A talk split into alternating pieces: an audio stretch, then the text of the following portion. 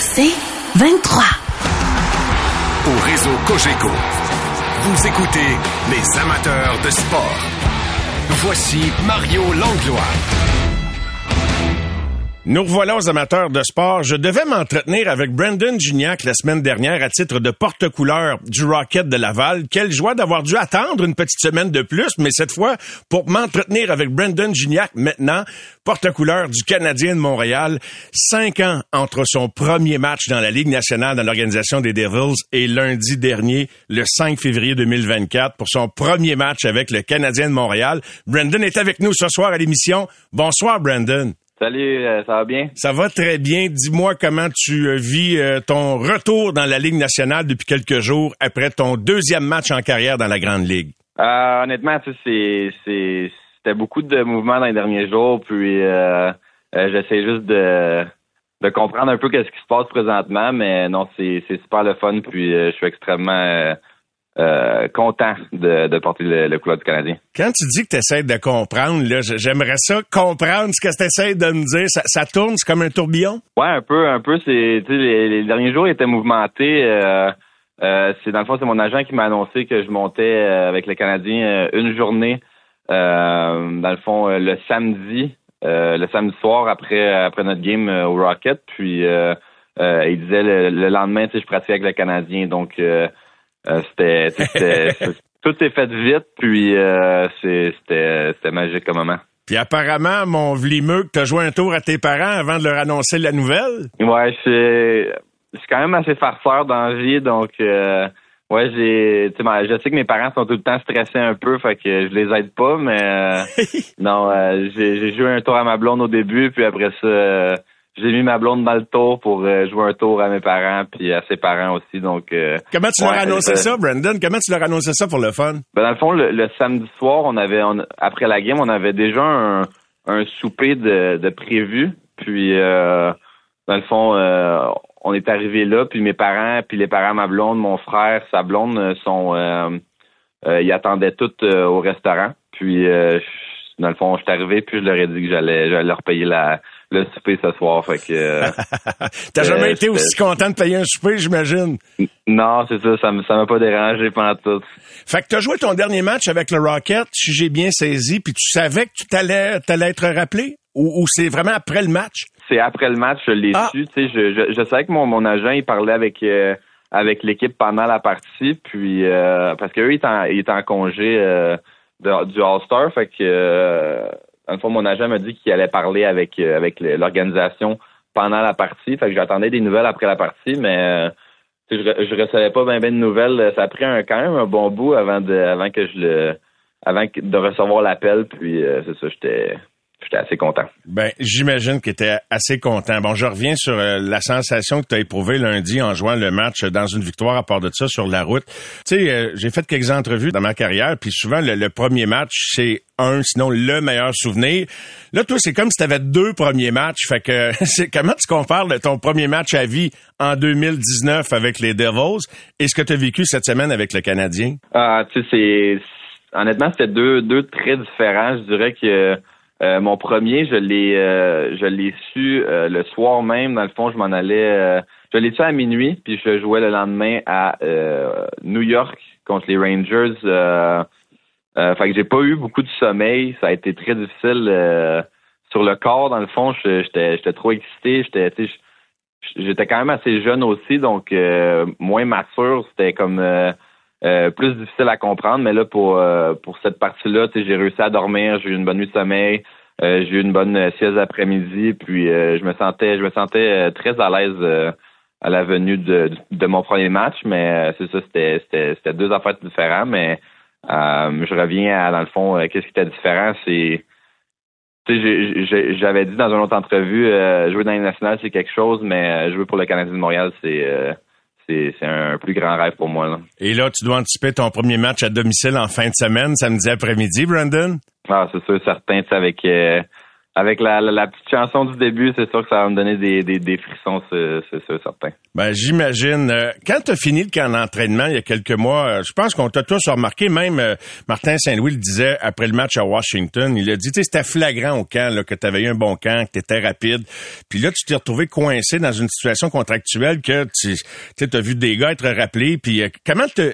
Premièrement, est-ce qu'on t'a dit à la fin du camp, malgré ta situation contractuelle, est-ce qu'on t'a dit des mots d'encouragement? Parce que toi, dans le fond, quand tu finis le camp, tu t'en retournes avec le Rocket, tu as un contrat de Ligue américaine one-way, fait que, en principe, tu sais, t'es là pour l'année, là. Ouais, ouais, dans le fond, tu sais, quand j'ai eu ma rencontre à la fin, à fin du camp, ils m'ont euh, ils m'ont dit, tu sais, continue à travailler fort, on le sait que Martin t'aime beaucoup, puis euh, ils ont dit, si on a la chance de, de signer, on va on va le faire, puis euh, c'est ils ont dit force-nous la main, fait que c'est c'est ça que j'essayais d'amener à tous les, les jours au, euh, au Rocket, euh, c'était de leur forcer la main, puis euh, ça, ça a fonctionné. Mais dirais-tu vraiment que c'est une phrase que tu te rappelais pour aller chercher tout le gaz que tu fais donner à chaque match? C'est vrai, tu sais, ça, ça, ça, a vraiment eu un impact. C'est quelque chose qui te revenait régulièrement pour quand tu as besoin. Puis je pense pas que tu en avais besoin tant que ça, mais quand tu avais besoin de la petite coche de motivation, là. Ouais, ben c'est sûr, tu sais, c'est tout le temps. c'est tout le temps motivant. tout le monde veut se rendre à une nationale un jour, donc c'est sûr que quand tu es, si près du but, mais que tu pas le contrat, euh, des fois c'était plus dur, mais à chaque fois je m'accrochais là-dessus, puis euh, je, je le voulais ce contrat-là. Quand les Devils du New Jersey, après quelques années, puis même quelques années après ta seule audition dans la ligue, abandonnent euh, sur ton cas euh, et, t'envoient dans, dans la East Coast League avant de vraiment là, de briser tout lien contractuel. Comment l'as-tu vécu moralement Est-ce que mentalement, est-ce que ça a été, on pourrait-tu identifier ça, mettons, si on avait un dessin d'électrocardiogramme, tu un, un low point, un point bas dans ta carrière? Ouais, c'est sûr que euh, c'est un point très bas. Puis, euh, euh, tu sais, je, me disais pourquoi moi, mais d'un autre sens, je voulais, voulais pas m'apitoyer sur mon sort. Puis, je me suis dit, tu sais, je regardais des, des, belles exemples à suivre aussi qui, qui ont passé par la, la East Coast. Tu sais, c'est, moi, je me disais tout le temps, c'est un step en arrière, deux steps par en avant. Fait que c'était un peu là-dessus que je me motivais. Puis, j'essayais de de, de revenir euh, où ce que j'étais. Puis euh, aujourd'hui, je suis, euh, je suis extrêmement content. As-tu songé à abandonner? As-tu songé à aller en Europe? As-tu déjà pensé que tu vivais une injustice? Euh, ben oui, j'ai, j'ai on, on, parle du moins justice. Dans le fond, j'étais, je me disais, crime, le pourquoi moi, il revenait souvent, mais je voulais pas, je voulais pas tomber dans, dans ce trou-là. Puis je voulais juste me relever. Puis oui, c'est sûr, des fois, je, il y avait des jours plus euh, plus difficiles que d'autres. Euh, j'avais des offres euh, en Europe, mais je me suis dit pourquoi pourquoi abandonner tout de suite quand que je suis je suis jeune? Donc je voulais je voulais vraiment continuer à, à m'accrocher à mon rêve. Ben, tu dois t'être dit, j'ai pas tout fait ça pour rien. Puis maintenant, là, que tu es sous contrat avec le Canadien, que tu as joué le match lundi, qu'est-ce que tu découvres comme ambiance avec le grand club? Euh, comment tu as été accueilli à partir euh, du moment où tu as mis le pied? Puis est-ce que c'est aussi stressant d'être accepté et accueilli dans un groupe de gars, dans une équipe, que de jouer le match comme tel? Euh, pour vrai, c'est un groupe assez jeune. C'est les gars sont, sont, sont incroyables. Ils, ils, nous accueillent comme si ça faisait déjà des années qu'on jouait avec eux. Fait que il y, a beaucoup de bonnes personnes dans le vestiaire, puis il y a un, bon groupe de, vétérans qui, euh, qui aident euh, aussi euh, l'équipe. Donc, je pense que ils ont été super fins avec moi, ça, ça a été parfait. Puis le fait qu'il y en a une couple qui ont fait l'aller-retour, c'est pas bien loin, le Laval-Montréal, euh, ça fait que t'as quelques visages familiers. Là, on voyait que parmi les premières images à la glace, je pense que t'étais avec Harbour, Jack puis euh, je sais pas c'était qui l'autre qui patinait avec toi des premiers tours que t'as fait. Fait que c'est, c'est des visages, disons, familiers. Fait que ça, ça facilite l'intégration en quelque sorte? Ah, 100% tu sais. Euh, puis j'ai déjà des, des, des, bons amis à moi, tu sais. Euh, euh, Raph, euh, Hervé Pinard, tu sais, on passe, on passe nos étés ensemble aussi, donc c'est c'est sûr que ça l'a aidé aussi. Puis euh, avec euh, Savard qui est québécois, c'est un des bons euh, vétérans dans le vestiaire, ça l'aide aussi. Puis Montembeau aussi ont été ils ont été toutes incroyables avec moi pour pour m'accueillir. Je reviens sur le niveau de jeu avec lequel tu es revenu au camp d'entraînement, Brandon. Tu avais du feu vraiment à chacune de tes présences. Et, et même si tu étais déjà un bon joueur, entre guillemets, des ligues mineures, tu arrivé avec, je trouve, une coche de plus cette année, juste à comparer à l'an passé. C'est quoi la différence? Euh, ben dans le fond, tu sais, c'est je, voyais mon âge, puis je me suis dit, tu sais, euh, la, la, fenêtre est en, est en train de se fermer, donc euh, je voulais je voulais tout laisser sur la patinoire, puis leur montrer comment j'avais travaillé fort pendant l'été pour pour venir à ce camp-là. Puis je pense que j'avais laissé une bonne carte de visite. Puis ça ça ça ça, ça a tout marché comme que, que, je l'avais planifié. À quiconque qui entend et qui comprend le français, qui joue au hockey, qui nous écoute peut-être quelque part dans East Coast League, parce qu'il y en a qui l'ont vécu, puis des gars restent souvent connectés avec le Québec à travers nos, nos émissions, ou euh, un jeune qui, qui, qui, a envie de décrocher parce qu'il a été scratché midget 3A ou quoi que ce soit. Qu'est-ce que tu peux dire, Brandon, maintenant que tu as remis le pied à 5 ans d'écart pour une deuxième fois sur une glace de Ligue nationale, à tous ceux qui ont envie de, tu sais, de, de peut-être de se laisser aller ou de spinner du noir un peu, là? Ouais, ben, pour vrai, tu sais, je le disais souvent, mais c'est, extrêmement facile à dire. Euh, tu te le dis dans ta tête, mais faut juste jamais que tu, tu lâches. Puis euh, euh, il y a des belles choses qui arrivent dans la vie aux personnes qui, qui travaillent. Donc c'est, c'est, ça, la, la persévérance euh, va t'amener loin dans la.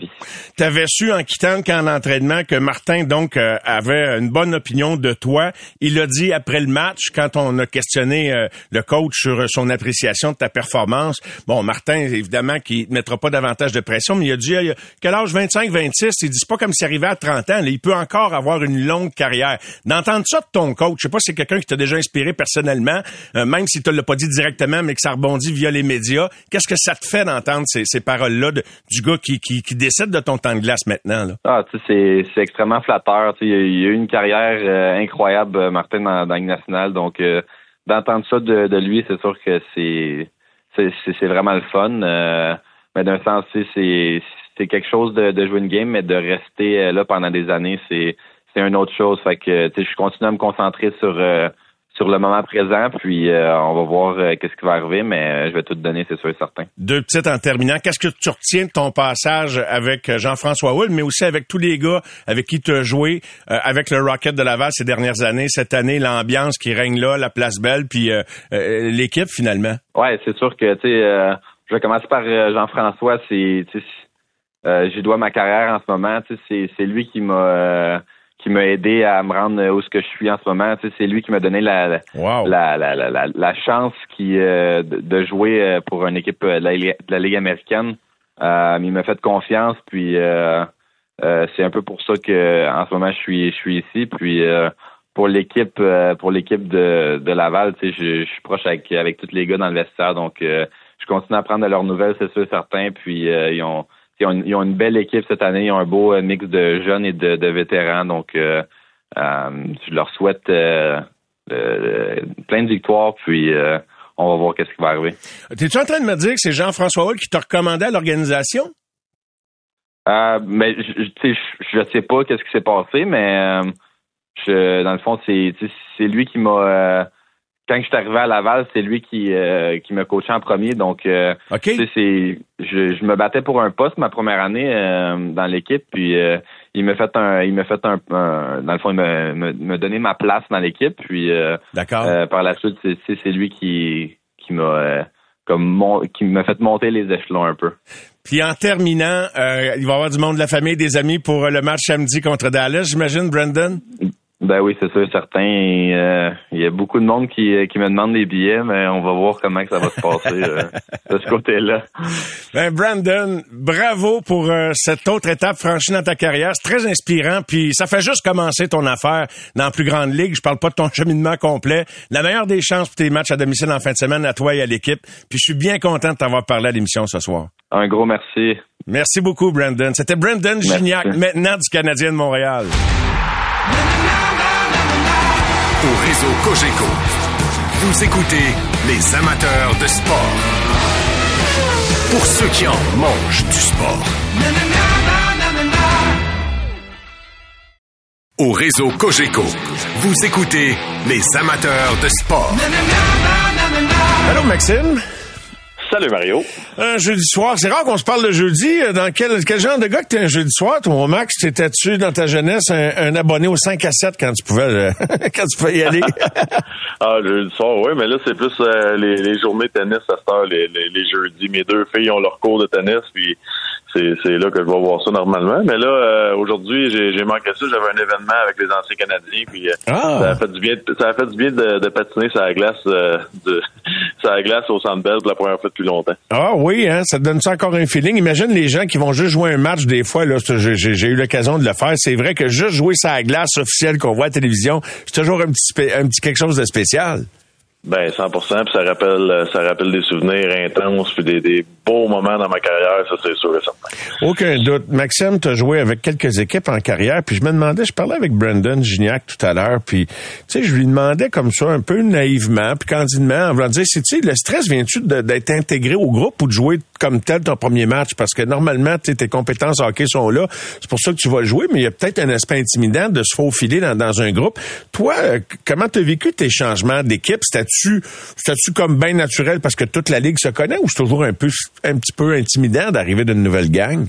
Ben, je pense que c'est différent partout. Tu sais, puis, mettons, on commence par le Canadien de Montréal, c'est intimidant. Là. Quand j'ai reçu l'appel à Hamilton, puis tu sais que tu t'en vas dans une organisation qui a remporté des coupes Stanley, là, tu commences à penser à, à Maurice Richard, à Guy Lafleur. Là, tu penses à tes parents, tu penses aux efforts que tu as faits, tu penses aux coéquipiers que tu vas rencontrer dans quelques heures que tu connais pas, puis c'est stressant parce que, tu sais, je veux pas, moi, ça coupe vous, je le, je le regardais jouer à tous les soirs dans le salon chez nous quand j'étais jeune. Tu sais, là, tu te dis, tu arrives dans le vestiaire, tu étais à côté de lui, c'est stressant, là, tu sais. Euh, tu, tu, dois démontrer, tu dois prouver que tu es un bon joueur de hockey, que tu, tu fites dans ce groupe-là, dans la Ligue nationale de hockey, tu as cette pression-là, tu veux pas décevoir tes parents, tu veux pas décevoir les partisans, tu veux faire une bonne impression devant les médias la première fois. C'est tout un stress le premier match pour le Canadien de Montréal. Tu sais, je pense que c'est c'est extraordinaire. Puis justement, c'est les partisans qui font que ce stress. Tu sais, souvent les joueurs disent que c'est stressant de jouer à Montréal, mais je pense que quand tu fais les bonnes choses, c'est les partisans font que ce stress-là part parce que sont derrière toi, tu sais, ils crient pour toi, ils sont bruyants à chaque fois que tu donnes une mise en échec. C'est eux qui t'aident justement à dire bon ben je fit dans tu fites avec les partisans, dans le fond. Tu sais, tu fites dans le groupe. C'est ça qui fait qu'après ça, c'est une belle aventure. Puis tu sens que tu as 21 273 personnes qui te soutiennent. Ça aide, ça, quand tu commences avec le Canadien comprends donc, ça doit aider pas à peu près. Puis euh, au point même, as-tu déjà senti, peut-être que Guillaume l'a vécu, je, on l'a peut-être abordé déjà avec euh, avec lui, mais tu sais, quand tu es très populaire, même peut-être plus populaire que les plus populaires du club, parce que tu es un Québécois qui a un beau début de carrière, je sais pas si ça crée des fois, je dirais pas de la jalousie, là, c'est pas des, enfants non plus, mais des petits malaises. Tu sais, je me rappelle qu'Alex Kovalev, dans une entrevue qui avait nié avoir donné en Russie dans le temps, évoquait le fait que, tu te rappelles-tu de ça, de cette histoire-là, là?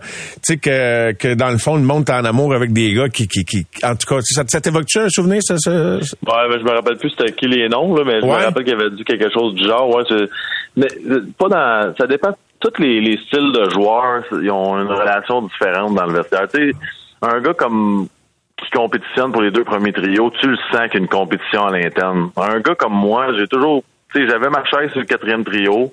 Il y a personne qui pouvait vraiment m'avoler, puis je pouvais pas vraiment voler la chaise de personne. Puis tu sais, mon comportement, moi, je suis un gars souriant, j'amène de l'énergie, puis je travaille. c'était dur pour les gars d'être contre moi ou d'être jaloux. Tu sais, il y avait rien à être jaloux. Là, t'es centre, t'es joueur de centre du quatrième trio. Là, tu sais, pas personne qui se sent menacé. Puis les gars ont toujours été corrects avec moi. Puis les, je pense qu'ils comprenaient aussi que, ben, en tout cas, ça c'est ce que je pense de moi-même. Mais je pense que je représentais aussi le le Québécois qui, qui travaille fort, puis qui essaie de s'en sortir, puis qui essaie d'aider sa famille, puis je, me voyais comme ça, tu sais, je me voyais comme mes parents repentiner dans le temps des, des gens qui travaillent fort, puis je, pense que ces gens-là, normalement, sont respectés. Hein. Ouais. Sentais-tu euh, une compétition, euh, Sakou et Kovalev?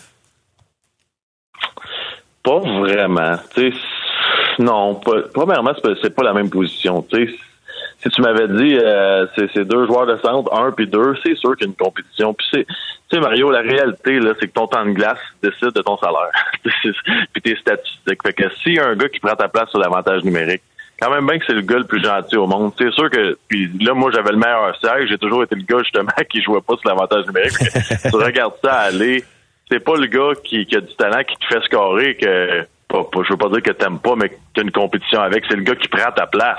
Tu sais, si, si t'as si as, moins de temps de glace parce que l'autre est sous l'avantage numérique, puis tu fais moins d'argent, puis t'as moins d'années de contrat, puis peu importe, c'est là que tu sens une tension, mais je pense que c'est toujours sain, la, la, la façon que les gars compétitionnent entre eux-mêmes. Ben, en tout cas, de la manière que Brandon parlait, puis c'est vrai que le groupe est plutôt jeune chez le Canadien de Montréal, mais l'intégration, lui, son arrivée, c'est sûr que tu compares l'alignement du Canadien aujourd'hui en 2024 à celui qui était là quand t'es arrivé, avec des Sorey, des Markov, des Plekanec, des Koivu, des euh, bon Guillaume, qui qu'il y avait des gros noms dans le temps? Bank était là également. Ben, c'était pas. Ben, il y avait, il y avait Bégin, Bouillon, Commissarec, il y avait, il y avait oui. beaucoup de bons joueurs. Tu sais, il y avait, euh, je me rappelle, c'était-tu euh, euh, Sunstrom, me semble, un allié. il y avait Mike Johnson. Tu sais, il y avait beaucoup de vétérans qui avaient déjà compris des, des belles choses en Ligue nationale de hockey.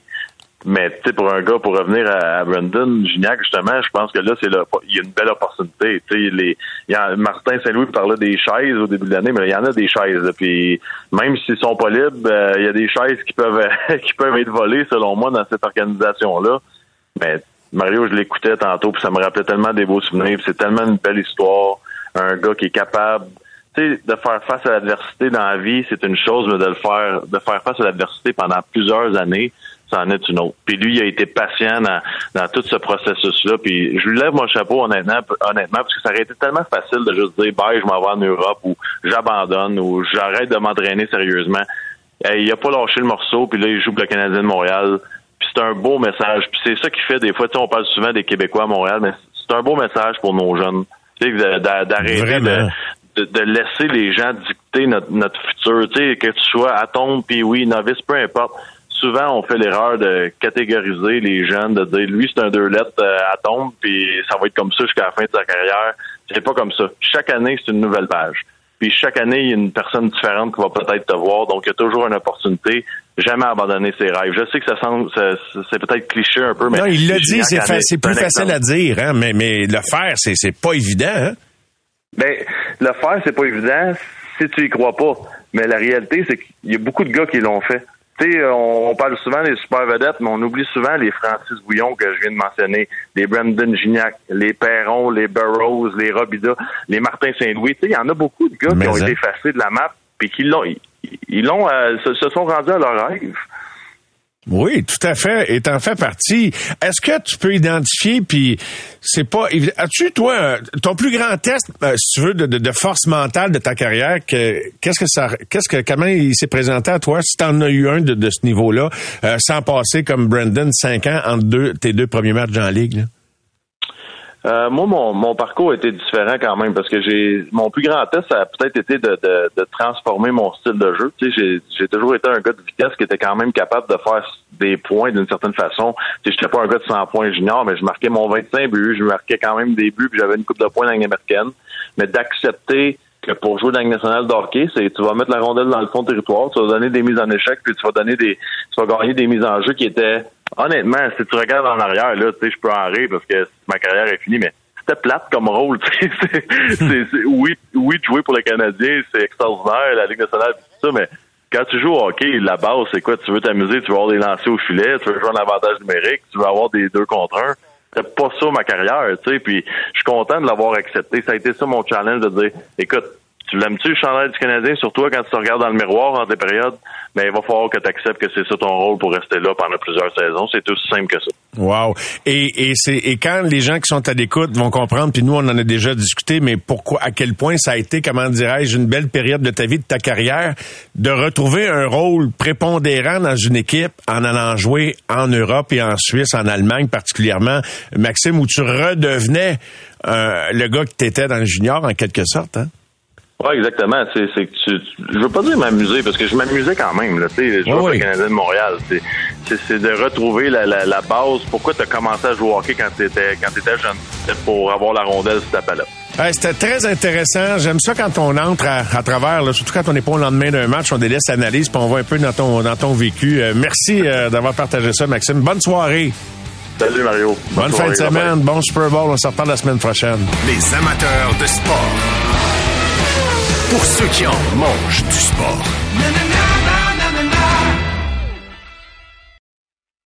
Au réseau Cogeco, vous écoutez les amateurs de sport.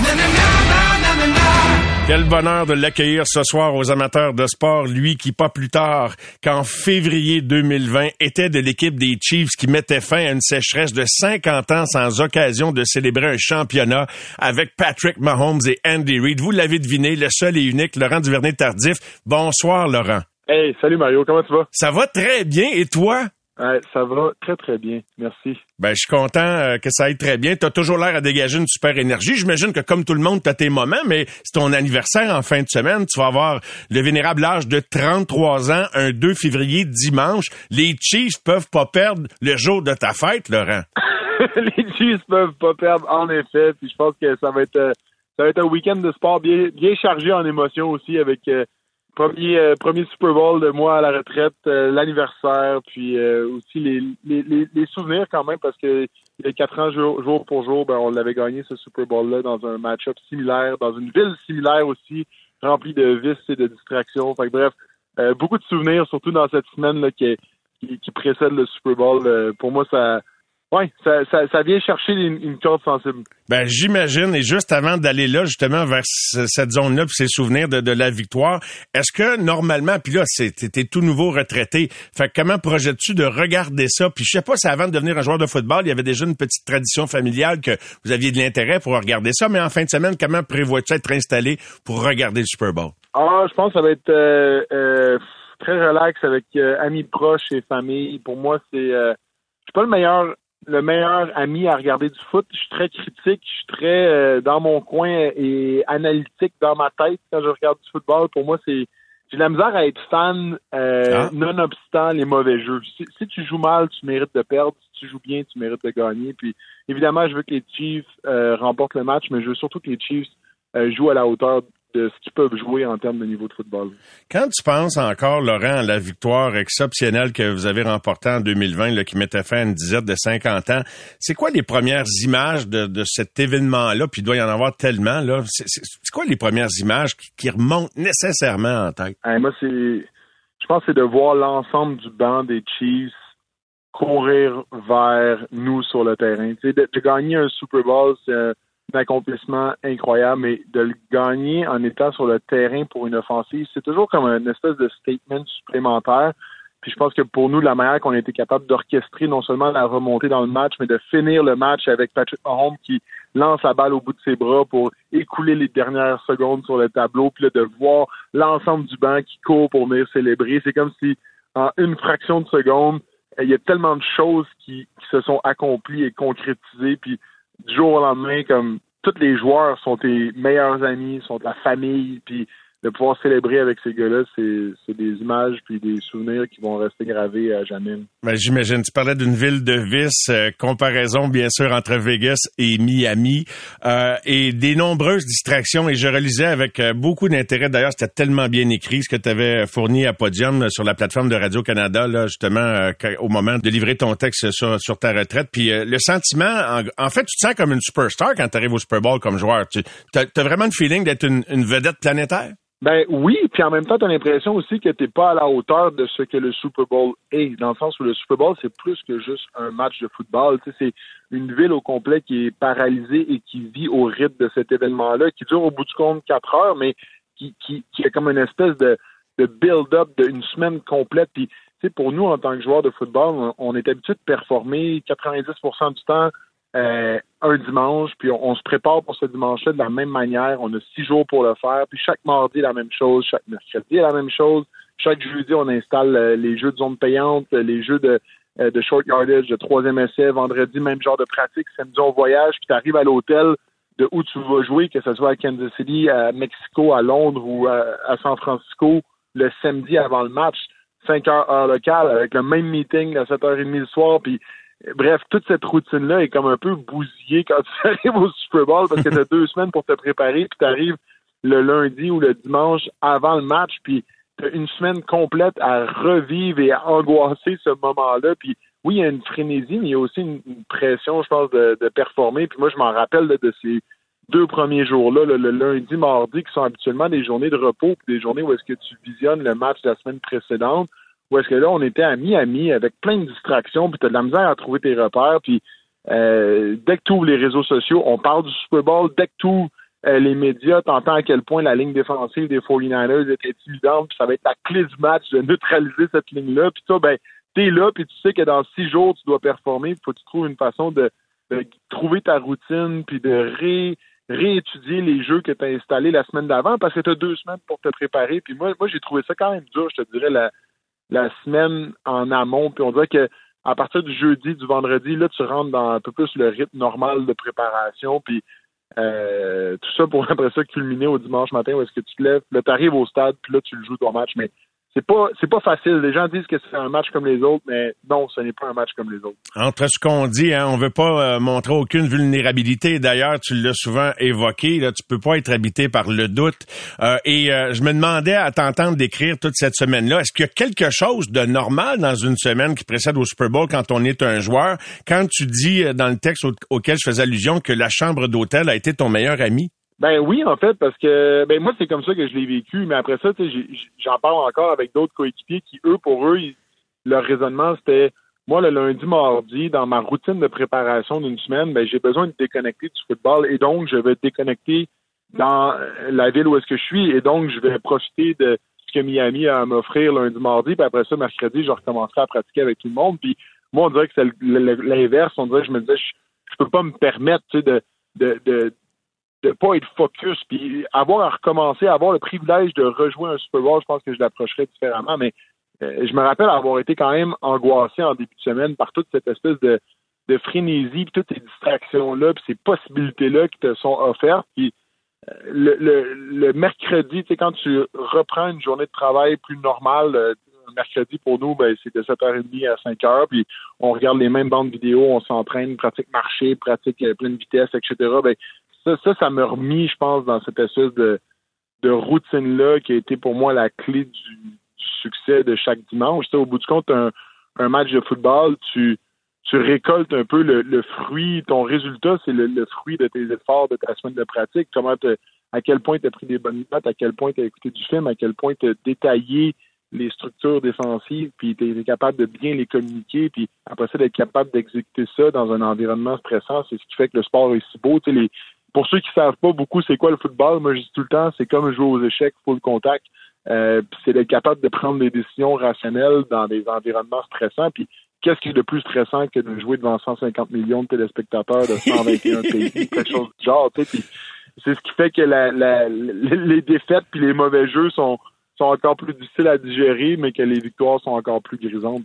J'imagine que ça doit être grisant. Euh, passons aux choses sérieuses, Laurent. Là, crois-tu vraiment que le Pentagone soit une victoire des Chiefs?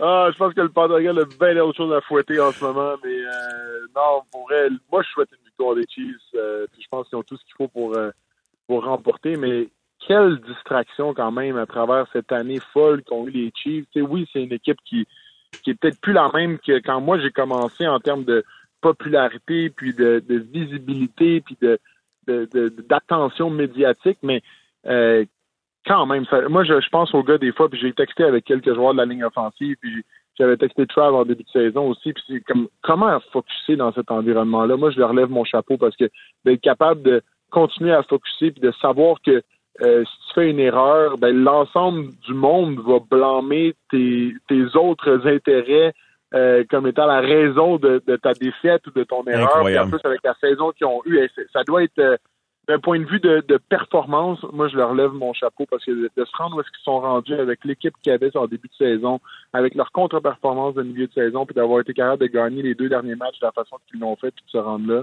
c'est quand même assez impressionnant. C'est quoi la recette du succès? Évidemment, comptant sur l'appui d'une très bonne ligne offensive. c'est un sport d'équipe. Le, football, de résumer ça à deux joueurs, c'est presque, c'est pas juste là. Mais euh, c'est quoi la recette du succès de Patrick Mahomes, particulièrement de Travis Kelsey? Surtout qu'il n'y a plus de Tyreek Hill dans le décor, lui qui avait capté une passe décisive dans votre victoire contre San Francisco en 2020.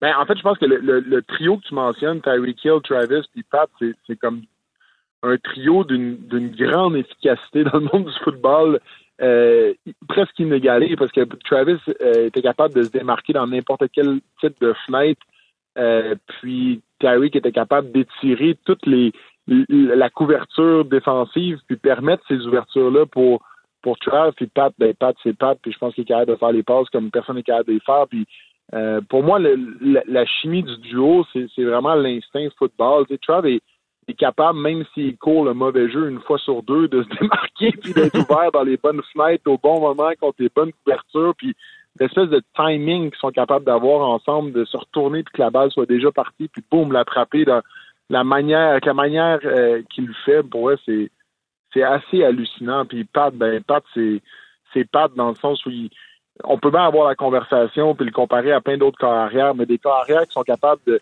sortir en dérobade comme il fait, puis de lancer à compte courant de, euh, de tous les angles de bras possibles pour éviter un joueur défensif qui court vers lui, puis sa lecture du jeu, comme d'être capable de. Moi, je me rappelle encore, j'ai vécu quand même plusieurs corps arrière. J'ai vécu Alex Smith, j'ai vécu Pat, j'ai vécu euh, Zach Wilson, j'ai vécu Joe Flacco, Mike White. Euh, Pat était capable de diriger le trafic de sa ligne offensive comme aucun corps arrière a été capable de le faire. Puis ça, ça témoigne aussi de, sa compréhension du jeu et de la structure défensive. Qu'est-ce que tu veux dire, Laurent? Qu'est-ce que tu veux dire pour le, pour tout le monde qui, t'écoute, qui sont peut-être moins familiers? C'est quoi le corps arrière? Qu'est-ce qu'il fait pour mieux diriger le front en avant de lui? Ben, nous, on a un algorithme de protection euh, qui peut être avec euh, un allié rapproché, qui peut être avec un porteur de ballon, qui peut être juste les cinq joueurs de ligne offensive. Puis on dit, nous, on, protège euh, soit un certain nombre de joueurs ou on protège contre une certaine zone. Puis Patrick Mahomes était capable de littéralement, en fonction des pressions, en fonction de à qui il voulait compléter son tracé, en fonction de la couverture, de littéralement changer complètement notre algorithme de protection, mais pas seulement faisant un miroir pour nous faire aller du côté droit au lieu de nous faire aller du côté gauche, mais vraiment de dire au porteur de ballon, je veux que tu sortes dans le flat pour aller à, créer cette double fenêtre-là pour permettre de libérer tel joueur. Et donc, je vais perdre mon porteur de ballon. Et donc, je dois envoyer ma ligne à droite au lieu de l'envoyer à gauche ou euh, les faire bloquer homme à homme au lieu de les faire bloquer en zone parce que je veux être one-on-one contre le edge rusher au lieu d'être contre un joueur intérieur. je sais que je parle beaucoup en ce moment, mais tout ça est Ça va vite, là. T'essaies d'imaginer ce qui se passe dans son cerveau live, là. Eh oui, puis en même temps qu'analyser tous ces tracés de passe, puis d'être capable de communiquer tout ça à tout le monde, puis savoir exactement contre qui tu veux avoir ton match-up, c'est vraiment impressionnant. Ben, je comprends que c'est impressionnant. C'est des gars qui dégagent tellement de confiance. Puis, tu sais, Patrick Mahomes, toi, t'as joué avec, t'as bloqué pour, tu l'as protégé. Ça doit être motivant de jouer en avant de lui parce qu'il a l'air de tout un guerrier. Pas rien clair, là, je pense qu'il a la chanson avec. Il l'a prouvé. Écoute, quatre, Super Bowl. Euh, tu sais, on tente d'en gagner un troisième. Comme leader, là, ben, c'est un peu ça que tu nous dis, là, de dominer sa ligne offensive. Tu sais, je pense que ça inspire toute l'équipe. Et, en tout cas, en perception extérieure, il a l'air de tout un leader, euh, Laurent. Absolument, absolument. Puis, tu sais, pendant la saison, je trouve qu'on a beaucoup mis l'emphase sur comme ces, ces, signaux non verbaux de déception quand il complétait pas une passe à ses, ses receveurs. Mais tu sais, ça, c'est comme des demi-secondes dans un match mis au ralenti, mais la réalité, c'est que nous, en tant que joueurs, on le voit pas, ça, ça se passe derrière nous, puis par le temps que tout le monde est de retour autour du caucus, ben, Pat a la même confiance, la même intensité, prend le blanc pour chacune des erreurs, puis veut aller de l'avant. Puis ça, je pense que c'est encore une fois, ça témoigne de juste à quel point euh, c'est un bon leader puis quelqu'un pour qui tu veux bloquer. Parce qu'au bout du compte, euh, il y a des scénarios où est-ce qu'en tant que joueur offensif, tu peux faire ton travail sur papier, mais que la, la structure de notre protection ouvre quand même une brèche à la défensive. Fait que si tu veux essayer de bloquer quelqu'un en tendant ton bras pour essayer de ralentir un tout petit peu, mais il y, y, a comme une souffrance physique reliée à faire ce type de bloc, mais tu veux le faire pour le corps arrière qui te respecte puis que toi tu respectes puis Patrick Mahomes était clairement un de ces, un de ces joueurs-là. Si je te demande euh, qui a fait cette déclaration, Laurent, et euh, comment ça résonne en toi, I never feel like an underdog. Ça te dit quelque chose? Ah, ouais, c'est Pat qui a dit ça. ça, c'est vrai, honnêtement. Ben, je savais pas que c'était Pat, euh, mais là, moi, la citation que je viens de recueillir, mais Pat l'a sûrement dit, c'est Andy Reid. Fait c'est une pensée commune, finalement, chez les Chiefs, Laurent. Hein? Ben, 100% 100% Puis je pense que c'est une fierté. Coach disait tout le temps, c'est une fierté de jouer avec une cible dans notre dos. Tu sais. Quand tu es le meilleur, puis que tu te présentes comme étant le meilleur, puis tu joues avec la confiance d'être le meilleur, you're gonna get everybody's best shot. Puis c'est la mentalité avec laquelle on a joué chaque match à Kansas City, euh, sans avoir la, la, crédibilité comme les Chiefs l'ont maintenant de le faire. Mais maintenant, ils ont la crédibilité de le faire en plus. Puis je pense que euh, cette citation-là est, d'autant plus vraie maintenant qu'elle l'était à l'époque où est-ce que je jouais avec eux. Quelques petites questions en terminant, Laurent, rapidement. Euh, on aime tous les histoires de négligés, même si les Chiefs, puis j'adore la manière que tu réponds à cette question-là par rapport à l'attitude de, de, dégager de la confiance, mais euh, c'est sûr qu'avec tout ce que tu as vécu, tu peux pas prendre pour les 49ers, mais si tu n'avais pas vécu tout ce que tu as vécu, tu penses-tu que tu serais séduit? Comment t'aimes les chances puis l'histoire de Brock Purdy, car partant des 49ers, Monsieur Irrelevant, dernier choix repêchage il y a deux ans? Ben moi, j'aime surtout la façon dont il se comporte. Euh, je trouve que ses réponses d'entrevue témoignent tellement d'une confiance en lui, puis il fait abstraction un peu de toutes ces, ces distractions puis de ce bruit-là. Moi, je il m'inspire quand même confiance. Je pense que c'est un très, très, très bon carrière. Je pense que j'aime l'histoire. Je pense aussi qu'il y a une équipe pour réussir dans le sens où les 49ers, euh, c'est quand même une, une, culture, euh, un, un, ouais, c'est un, coaching staff, c'est des joueurs clés qui ont fait leur preuve puis qui vraiment semble vraiment avoir une atmosphère. Puis de ce que j'ai entendu de certains de mes coéquipiers qui ont joué là, c'est c'est le fun de jouer à San Francisco. Puis je pense que c'est une équipe qui, le mérite tout autant. C'est une, équipe qui est aussi très bien balancée. ils ont été capables de courir le ballon probablement mieux que bien d'autres euh, équipes cette année. Puis euh, je ils ont, leur chance aussi. Je, prends pour les Chiefs, évidemment, mais euh, je pense qu'on va avoir droit à un très bon match. Puis comme en 2020, je ne veux pas faire trop de parallèles, mais la stratégie défensive des 49ers reste un peu la même dans le sens où euh, on met le plus de choix de première ronde sur la ligne offensive, des espèces d'athlètes surhumains. Puis je pense évidemment à Chase Young, à, Joey, à Bosa. Euh, puis des bonnes choses vont arriver. Puis c'est encore une fois ce qu'ils font cette année. Puis je pense que ça va être un des, des clés du match d'être capable de contrôler cette ligne défensive-là qui peut faire vraiment beaucoup de ravages. Tu es un tout jeune retraité comme joueur de football de la NFL depuis le 21 septembre 2023. Est-ce qu'il y a encore un petit tiroir, un petit corridor de pensée en toi qui, qui attend encore le téléphone pour revenir au jeu à temps pour dimanche? non. non, absolument pas.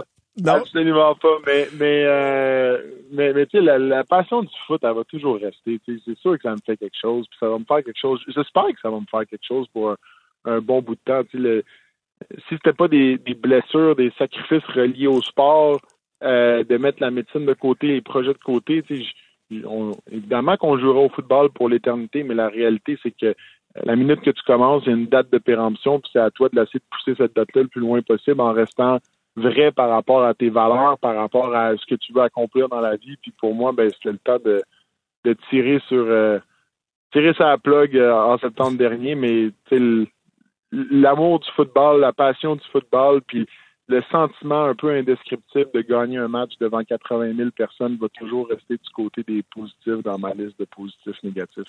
J'imagine c'est la grande réussite sportive de ta vie, comme tu l'as déjà affirmé. En terminant, c'est la dernière. Euh, de façon sommaire, qu'est-ce qui va faire la différence dans le match de dimanche et qu'est-ce qui attend l'équipe gagnante en termes de célébration et de sentiment d'allégresse, Laurent? Hmm. Euh, je pense que les clés du match, ben, je l'ai dit tantôt, hein, contrôler la ligne défensive des 49ers. Je pense que les 49ers doivent absolument euh, imposer le jeu au sol rapidement dans la rencontre, puis rester l'équipe qu'on a vue dans les meilleurs moments de leur offensive cette saison.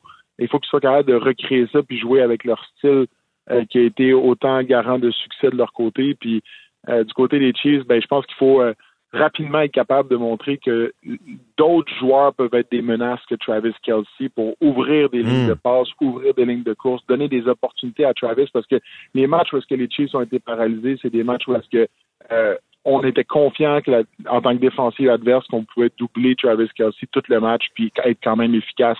Puis je pense que si on est capable de montrer que d'autres menaces potentielles, c'est là que ça ouvre les opportunités.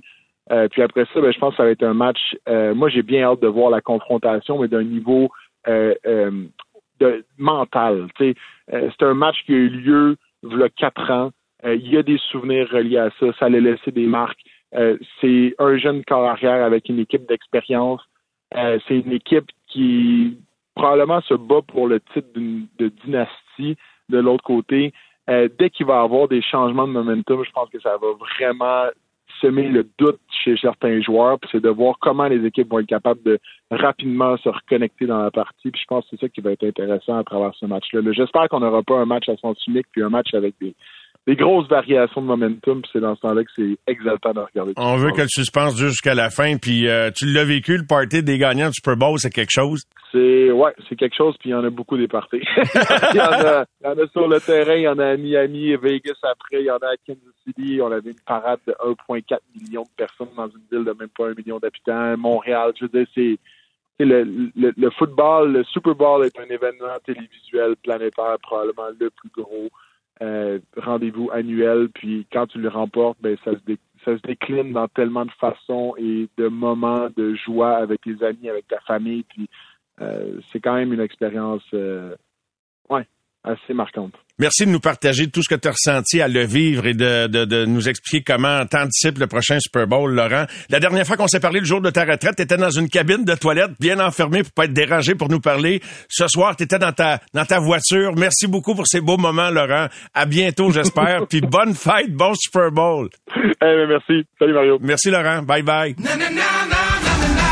Au réseau Cogeco, vous écoutez les amateurs de sport pour les fidèles du sport. Salut Antoine, comment ça va? Salut Mario, ça va super bien et toi? Oui, ça va bien. Alors, tu pris à cabane à sucre en fin de semaine pour regarder le Super Bowl? Ben écoute, euh, on l'a jamais fait. Tu me mets la puce à l'oreille. Là, euh, on a une justement, on était en train de faire une petite réunion préparation de cabane avec mon équipe. Puis euh, je, leur, je vais leur faire part de ta merveilleuse idée. Puis euh, ils vont sûrement être bien contents que tu leur apportes plus de travail. ah, pourquoi pas, pourquoi pas, Antoine. Euh, écoute, par où je commence ce soir? J'ai une couple de sujets dont je voulais te parler. Tiens, commençons avec André Tourigny. Le cycle des rumeurs, ben André Tourigny des Coyotes, pas André, mais euh, j'ai eu une conversation avec. Le cycle des rumeurs est reparti dans le cas des Coyotes de l'Arizona. Et j'avais une conversation avec André hier où il était question, je pense, François, je vais avoir besoin de toi, mon cher. André qui admet qu'il y a des distractions. Ben, écoute, on essaie de, justement s'assurer le focus à la bonne place. Avoir des gars qui ont déjà passé par là, ça l'aide. C'est sûr que c'est une distraction. Mario, là, je te, je te dirais que c'est pas une distraction. Là. Le fait qu'on s'en fait parler à toutes les. Tu sais, la plus grosse distraction, là, puis c'est pas méchamment que ça. C'est moi, c'est différent parce que mes enfants sont. Mes enfants sont au, à l'Université de Montréal à Ottawa. Ça, c'est différent, mais euh, exemple, les joueurs, que les, les enfants à l'école, il y a des joueurs qui sont en train de se faire construire des maisons. Il y a des joueurs qui sont en train d'acheter une maison. Là, ils entendent des rumeurs. Eux autres, là, la madame, elle appelle, ben, dit, hey, qu'est-ce qui se passe, le grand? Le grand, je sais pas. Je sais pas ce qui se passe. Moi, il n'a pas, pas entendu parler de rien. Elle, elle est inquiète. Il en parle à la maison. Veut, veut pas, c'est une distraction. Puis, ah, ils sont humains. C'est la même chose. Comme aujourd'hui, mon gars m'a appelé, il m'a parlé. Mon gars m'a appelé, hey, qu'est-ce qui se passe? As-tu des nouvelles? Non, pas de nouvelles. Là c'est un fait, c'est là, puis ça, ça n'est une distraction. On peut, on essaie de faire abstraction de tout ça, mais veut, veut pas, c'est présent. Bon, tu as joué une saison en Arizona, mais je sais pas s'il y avait des rumeurs cette année-là, Antoine, mais de quelle façon, puis le monde, on peut toujours dire, ils font pas pitié, les gars sont bien payés, mais c'est vrai que c'est bouleversant pour tous ceux qui sont au cœur de ça, alors que là, ça repart, là. Ben en fait, c'est oui, absolument, c'est bouleversant. Puis euh, c'est sûr qu'on pense toujours qu'il y en a toujours. Oui, absolument, tu as raison. Il y en a qui sont euh, qui sont super bien payés, mais tu as des joueurs euh, qui qui dans la ligue, ben ils, ils, ont juste ça dans la vie. Ils ont rien, ils ont pas de bac, ils ont rien. Donc le, le hockey, ça sera, ça va être le seul moyen qu'ils vont qui vont gagner leur vie finalement. Puis quand tu as des distractions de la sorte, ben t'achètes une maison, puis tu l'achètes peut-être pas dans le meilleur temps. là, l'équipe déménage, tu la revends peut-être pas au meilleur prix, tu perds de l'argent. Euh, écoute, des histoires comme ça, j'en ai entendu sur, euh, sur des joueurs euh, justement qui ont déménagé puis ils avaient acheté leur maison au mauvais moment, ils ont ils en ont perdu.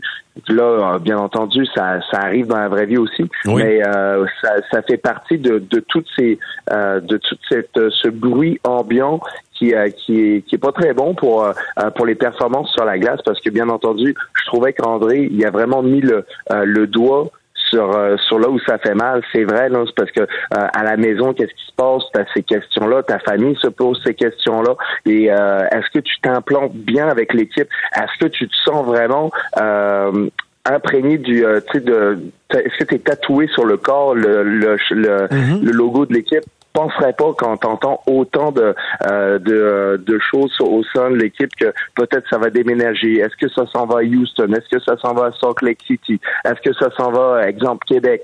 Euh, non, mais c'est c'est euh, c'est pesant. Et moi, quand j'avais été avec l'équipe, ben, c'était ma dernière année de contrat, puis euh, je me doutais que c'était peut-être la fin, mais peut-être que j'allais signer ailleurs. Donc, euh, je savais que j'étais juste là pour passer. Mais quand tu es là depuis un certain nombre de temps, ça peut être difficile, puis euh, c'est euh, c'est annoncé clair. Oui, puis est-ce que tu as l'impression que les gars qui jouaient là, est-ce qu'ils en jasent, est-ce qu'ils se disent on est là pour les 20 prochaines années? C'était-tu un sujet où à un moment donné, les gars en parlent pas, puis quand, les, à part ben, quand ça tombe des nouvelles?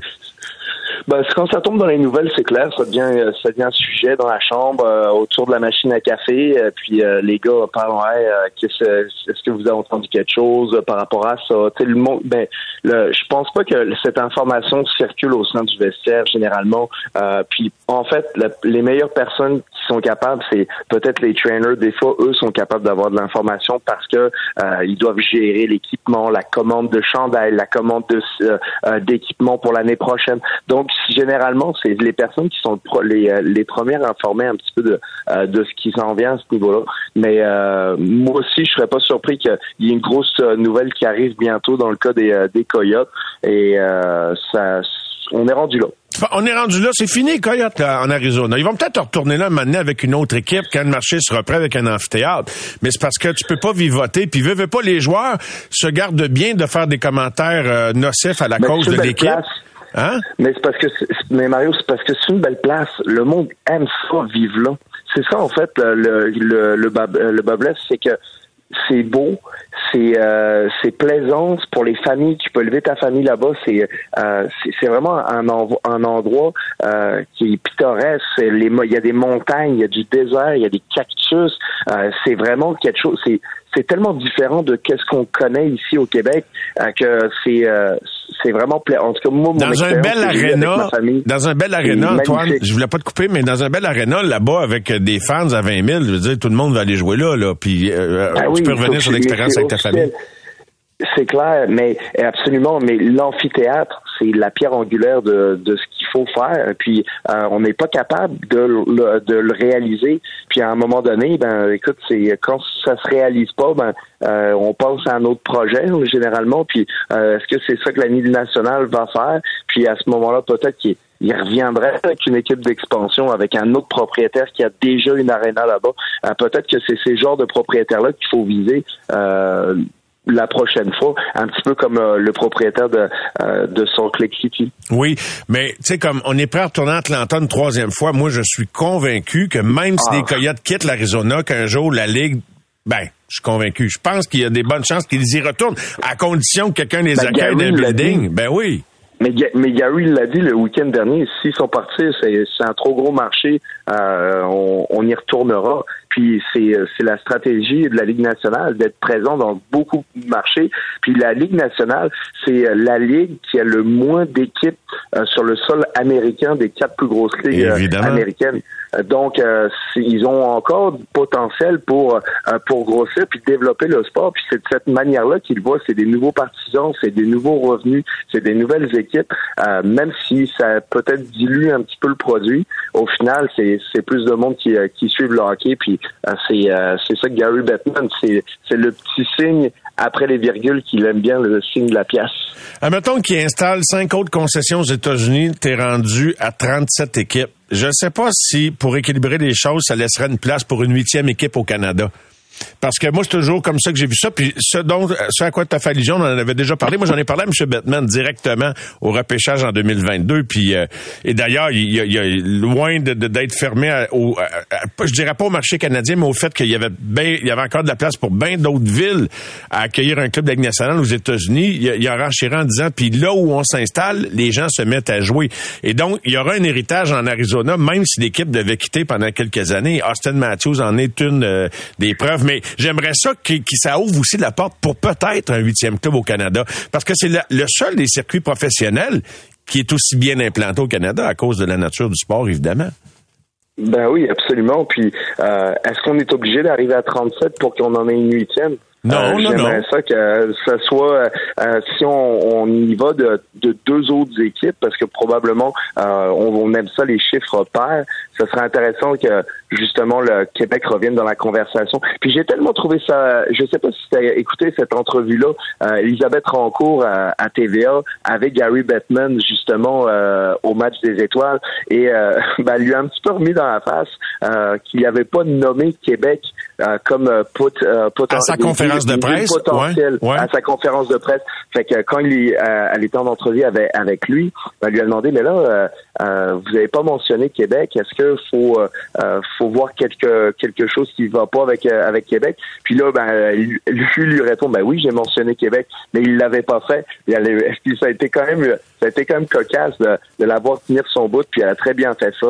Et euh, ça donnait un beau moment. J'ai raté l'entrevue, mais elle est excellente, Elisabeth. Franchement, là, je trouve qu'elle fait un fichu de bon boulot et c'est toute une chef d'antenne pour euh, TVA Sport. Je la salue, je sais, elle est à l'écoute, mais j'ai pas vraiment beaucoup regardé. J'ai regardé en accéléré, honnêtement, le match des étoiles. Je m'en confesse, euh, Antoine. Je sais pas si t'as aimé ça. As-tu aimé ça? Ben, j'ai adoré, j'ai adoré tout ça. J'ai adoré le, euh, les, les, visuels qu'on avait. Euh, écoute, le, le show, on va, on va appeler ça le show de la mi-temps, un petit peu comme au Super Bowl. Euh, C'était excellent. Euh, puis je parle pas juste euh, parce que c'était flamboyant. J'aimais ça qu'il y avait des danseurs. J'aimais ça que le chanteur se, se, se, promène partout, la chanteuse plutôt, euh, se promène partout sur la glace. C'était euh, parfait.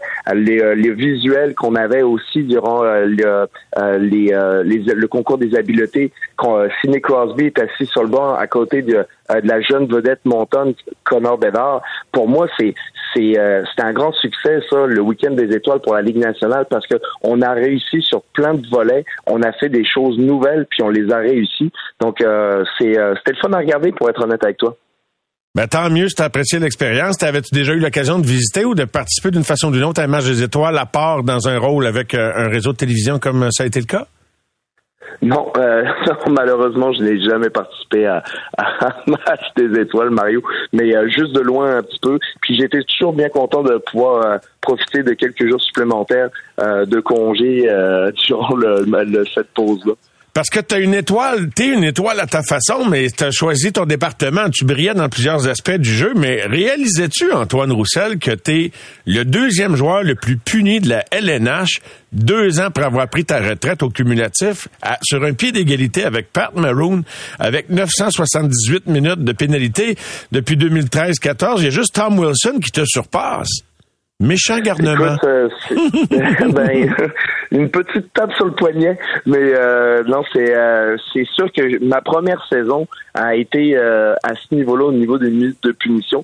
ça avait été quand même assez assez rock and roll. Je voulais faire ma place et écoute, petite anecdote pour pour finir la soirée. on est dans le dernier match de la saison. On joue en Arizona. Puis je me suis, je regarde les statistiques. Puis à ce moment-là, j'avais euh, peut-être 100, euh, 187 euh, minutes de punition, quelque chose du genre. Et je regarde les autres, il y avait Tom Sestito, un autre qui avait 10 minutes de plus de punition que moi. Puis il jouait juste avant, mais j'avais pas le temps de voir les statistiques avant de commencer le match.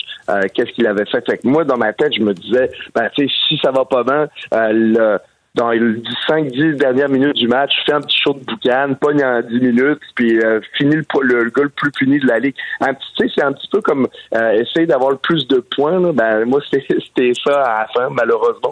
Euh, fait que j'ai voulu, fait que on, joue le match, puis ça arrive un petit peu, je me disais, il se passe pas grand-chose. Et euh, à la fin du match, ben là, euh, je voulais brasser un peu, puis l'arbitre, euh, je me rappelle vraiment, je pense que c'est Kelly Sutherland ou quelque chose de même à ce moment-là. Puis je lui dis, hey Kelly, t'as pas un petit 20 minutes sous le bras Il dit, Antoine, j'ai seulement 12 minutes et je te le donne tout de suite. j'ai eu 12 minutes de punition, j'ai passé, j'ai passé le 200. Puis là, je, dans, ma, dans ma tête, je suis parfait, je vais finir premier. Puis finalement, euh, Tom Sestito, il m'avait vraiment battu. Il avait pogné en 25 minutes de punition dans sa dernière game pour être sûr de, de finir premier, quelque chose du genre. Eh bon en parce que tu avais 200, bon, 85 à ta première, mais tu avais juste 39 matchs, c'est un bon ratio, 200 209 minutes à ta deuxième année en 81 matchs. Après ça, 148, 123, 115, 126, 118. Écoute, puis ça continue ainsi jusqu'à un total de, de donc euh, assez impressionnant euh, de minutes de pénalité. Euh, J'avais quoi? Ah, puis le pire, c'est que tu as eu en beaucoup moins de matchs joués que Pat Maroon. Tu as joué plus que 200 matchs de moins que lui. Mais juste à titre de comparaison des époques, tu sais quoi, pendant que euh, je t'écoutais parler, j'ai dit, je vais aller voir un gars qu'on a bien connu qui n'a qui n'a recueilli pas mal de minutes de pénalité. Tu te souviens de Chris Nyland, tu sais, avec ta Canadien? As-tu connu Chris Nyland? Ah oui. Non, t'es trop, t'étais trop jeune. Ben oui, Antoine? euh, ben, de nom, oui, De oui, nom, mais c'est sûr que je ne l'ai pas nécessairement vu jouer euh, Hey, je, je comme, regarde, comme toi. je regarde ça, là. Écoute, 3043 minutes en carrière. Euh, et Ah, c'est différent, mais, mais à l'époque, il donnait beaucoup plus de 20 minutes ou Ah. euh, de, de, de punition du genre, mais c'est vrai que c'est ça, ouais. des d'inconduite, il y en avait un petit peu plus, puis c'est c'était un peu plus commun de- d'avoir euh, plusieurs dix minutes là, dans un match. là.